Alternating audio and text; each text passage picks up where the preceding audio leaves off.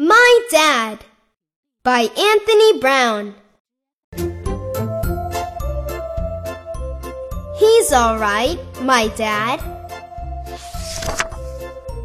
My dad isn't afraid of anything, even the big bad wolf.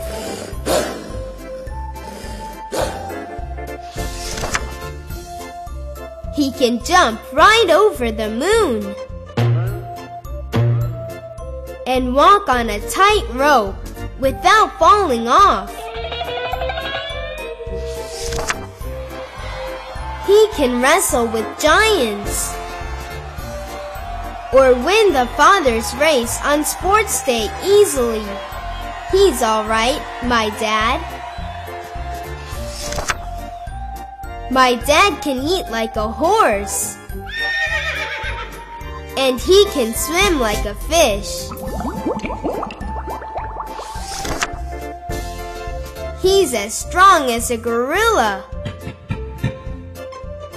And as happy as a hippopotamus.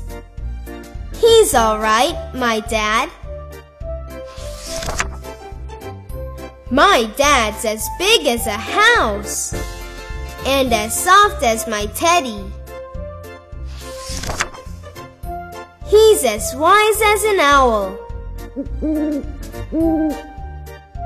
and daft as a brush.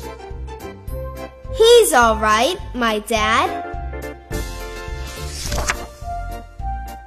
My dad's a great dancer and a brilliant singer. He's fantastic at football. And he makes me laugh a lot.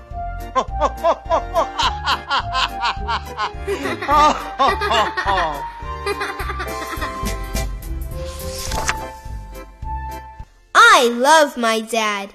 And you know what? He loves me, and he always will.